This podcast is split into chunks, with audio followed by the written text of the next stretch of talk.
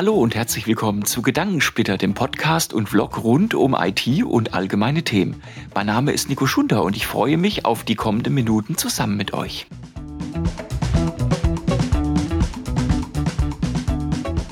In dieser 26. Episode von Gedankensplitter kehre ich wieder mal so einige Sachen zusammen, die ich für erwähnenswert oder berichtenswert halte. Und ich glaube, wir fangen gleich schon mal mit einem äh, Desaster mit Ansage an. Und zwar mit Elon Musk. Elon Musk hat es ja in den letzten Folgen von Gedankensplitter ein paar Mal schon durch sein etwas komisches Gebaren bei der Übernahme von Twitter reingeschafft. Aber er hat es natürlich auch reingeschafft durch ähm, einige unbeliebsame und unpopuläre Entscheidungen, so beispielsweise auch die Ankündigungen, auch die Taten, die er dann hat folgen lassen, die Hälfte der Belegschaft dann auch zu kündigen. Hintergrund hinter der Tatsache ist, dass Elon Musk ein Unternehmen übernommen hat, was glaube ich seit 16 Jahren nicht profitabel war, nämlich Twitter und jetzt versucht, das Unternehmen möglichst schnell in die Profitabilität dann auch zu bringen. Ist natürlich ein bisschen schwierig, vor allem die Maßnahmen, die er dazu dann auch erwogen hat. Eine der Maßnahmen ist natürlich eine typische Managementmaßnahme, die sagt, okay, wenn etwas zu teuer ist, dann schmeißt die Leute raus, dann wird es auch günstiger. Und der zweite Aspekt war dann auch, dass Elon Musk dann auch versucht, jetzt aus Twitter selbst, aus dem sozialen Netzwerk selbst, dann auch dadurch Kapital zu schlagen, indem er sagt, okay, ist doch eine mal ganz spannende Sache, dass eine Dienstleistung, die bisher kostenfrei war, nämlich die Verifizierung, also die Nachweisbarkeit, dass hinter dem Account auch wirklich die Person oder die Institution dann auch steckt, die vordergründig dann das auch zu sein scheint, ja, dass diese Verifikation dann jetzt auch Geld kosten soll. Und zwar hat Elon Musk angekündigt, dieser blaue Haken bei Twitter, der genau diesen verifizierten Status dann auch darstellen soll, der soll jetzt Geld kosten, und zwar 8 US-Dollar pro Monat. Es hat insgesamt 48 Stunden gedauert, bis die ersten angesagten Schoten da entsprechend dann auch gesprossen sind. Und zwar ist Folgendes passiert, unter anderem auch ein Unternehmen aus der Gesundheitsbranche hat dann auf einmal offenkundig getwittert, Insulin ist ab jetzt kostenfrei. Nur blöd, dass es sich da nicht um das produzierende Unternehmen gehandelt hat, sondern um einen Troll-Account, der halt einfach die 8 Dollar eingeschmissen hat. Und da sah das Konto auch so aus, als wäre es von diesem Unternehmen. Das musste das Unternehmen dann auch klarstellen. Ey, wartet mal einen Moment. Eigentlich ist ja unser Insulin gar nicht kostenfrei. Und das war nur ein Beispiel von vielen, wo das Ganze dann entsprechend dann auch Blüten dann auch getrieben hat. Twitter hat versucht, das ein bisschen nachzusteuern dann in den USA, indem sie gesagt haben, es gibt noch so einen kleinen Remark unter dem Konto Official, dass es dann auch wirklich Official dann auch geprüft ist und auch das entsprechend da hinten dran steckt. Das hat aber auch nicht wirklich gefruchtet und deswegen ist nach wenigen Stunden dieser Official äh, Tag dann auch zurückgezogen worden. In Deutschland gilt das ganze Thema mit den blauen Haken und Geld dafür bezahlen noch nicht. Ihr könnt es aber trotzdem verwenden, indem ihr einfach ein VPN aufmacht und entsprechend das dann mit einer US-amerikanischen IP-Adresse dann entsprechend euch einen blauen Haken besorgt. Hilft das jetzt wirklich für mehr Glaubwürdigkeit bei Twitter? Natürlich überhaupt nicht. Und es ist natürlich direkt in die Hose gegangen, was Musk da letzten Endes vorhatte. Aber war eine ganz spannende Idee. Wie kann ich Geld zu Mist machen? Blauer Haken gegen Geld war nicht gut. Ebenfalls äh, immer gut für einen Platz in den Gedankensplittern ist natürlich auch Donald Trump.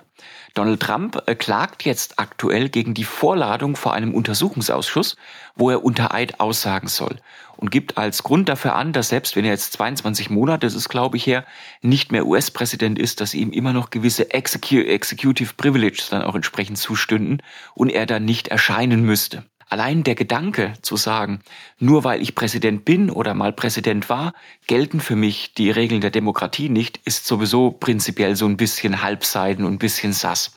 Aber, und das ist ein anderer Punkt, allein dadurch, dass äh, Donald Trump sich dagegen wehrt, in diesem Untersuchungsausschuss zu dem Sturm auf das Kapital, Kapital, cool, naja, ähm, Sturm auf das Kapitol dann auch auszusagen, zeigt eigentlich relativ schön schon mal, ähm, wessen Geisteskind er dann auch ist. Und man kann safe dann auch annehmen, da ist einiges im Argen, aber ich glaube, ey, wer daran nicht zweifelt, der hat die Wirklichkeit bisher dann auch nicht gesehen. Donald Trump will ja auch jetzt in dieser Woche, wo jetzt dieser Gedankenspieler-Podcast auch erscheint, nämlich am Dienstag, dann auch bekannt geben, oder war es der Mittwoch, auch wascht, aber in dieser Woche auch bekannt geben, etwas Besonderes. Und alle gehen davon aus, dass er die Präsidentschaftskandidatur für die nächste Legislaturperiode dann auch bekannt geben wird. Na, schauen wir mal, ob denn überhaupt das Volk ihn auch als Präsident haben möchte. Ich habe beim ersten Mal eigentlich schon falsch gelegen und gesagt, niemand kann so doof sein und Trump zum Präsidenten wählen. Aber hey, vielleicht äh, gibt's die Doofheit auch zweimal.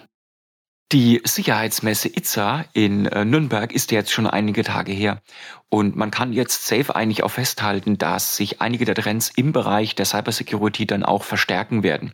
Im Zentrum aller Bemühungen der Unternehmen wird sicherlich auch die ähm, Fähigkeit stehen, sich gegen Ransomware dann besser schützen zu können.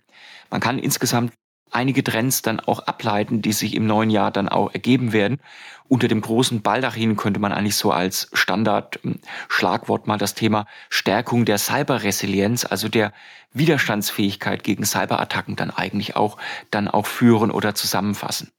Einer der wichtigsten Trends, die wir in dem neuen Jahr 2023 dann auch haben werden, neben dem Thema Cyberresilienz, wird das Thema Zero Trust dann auch sein. Zero Trust bezeichnet eigentlich unter dem Begriff Zero Trust eine ganz andere Herangehensweise an das Thema Cybersecurity, was sich in den letzten Jahren eigentlich schon so ein bisschen herauskristallisiert hat. Player wie eine Z-Scaler und andere nehmen sich des Themas natürlich dann entsprechend auch an. Aber da will ich gar nicht so tief reingehen.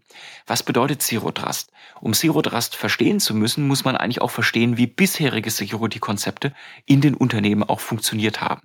Ihr müsst euch das so ein bisschen vorstellen, dass Security anno Dutzendmal, nennen wir es entsprechend mal so, sehr statisch war. Das heißt, ihr habt immer die böse Außenwelt gehabt, dann irgendeine Form von Firewall, demilitarisierter Zone und Zugangskontrolle und dann die gesunde und innere und heile Welt dann letzten Endes, den inneren Perimeter.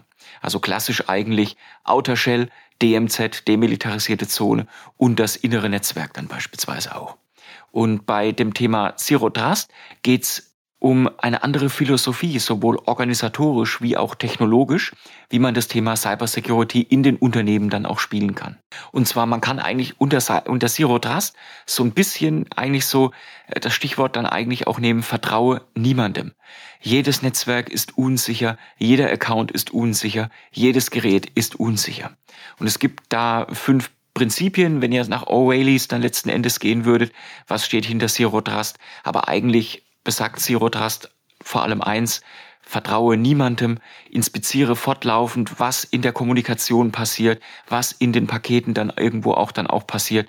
Und es tut so ein bisschen auch VPNs, also virtuelle private Netzwerke dann auch useless rendern, quasi, weil wenn ich dann auch davon ausgehe, dass es keine Unterscheidung zwischen dem sicheren Inneren gibt und dem unsicheren Äußeren gibt, dann ist es relativ klar, dass ähm, ich auch kein VPN brauche, wo ich einem Tunnel durch das feindliche Äußere dann in mein Inneres dann irgendwo reinbohre, was relativ klar dann auch ist.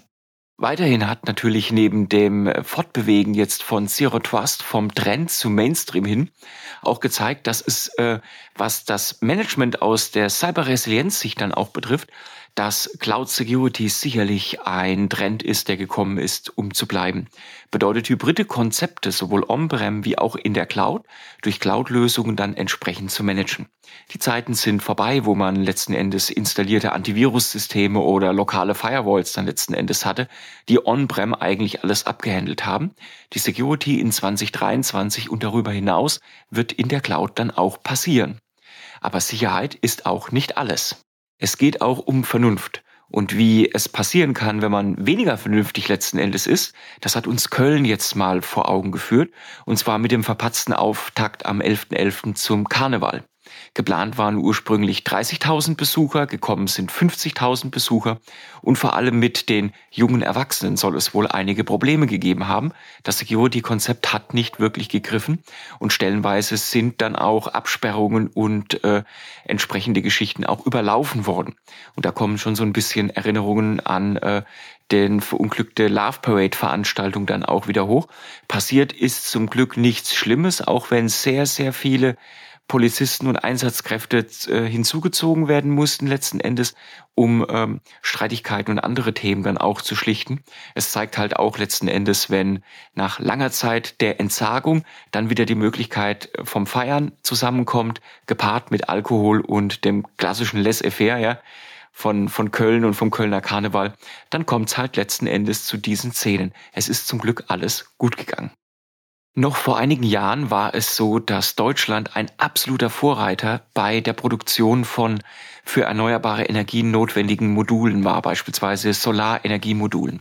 Die Konkurrenz aus Fernost, weil billiger will ich immer, ja, sind letzten Endes dann äh, doch äh, dominierend dann irgendwo auch gekommen. Das hat natürlich auch zur Folge gehabt, dass man sehr stark von einer globalen Lieferkette abhängig ist. Das Unternehmen Meyer Burger aus Sachsen dreht den Spieß jetzt so ein bisschen um und fertigt auch selber wieder Solarmodule im Inland. Und ich finde, das ist eine sehr, sehr gute Nachricht. Und mit dieser Nachricht möchte ich auch die 26. Folge von Gedankensplitter dann auch beenden. Und ich wünsche euch auf jeden Fall noch einen guten Start in die kommende Woche. Bleibt auf jeden Fall gesund. Ich weiß nicht, ob ihr es bei mir hört. Ich bin ein bisschen erkältet, kann aber auch an der Grippeschutzimpfung liegen, die es bei mir dann auch jetzt vor zwei, drei Tagen dann auch gegeben hat.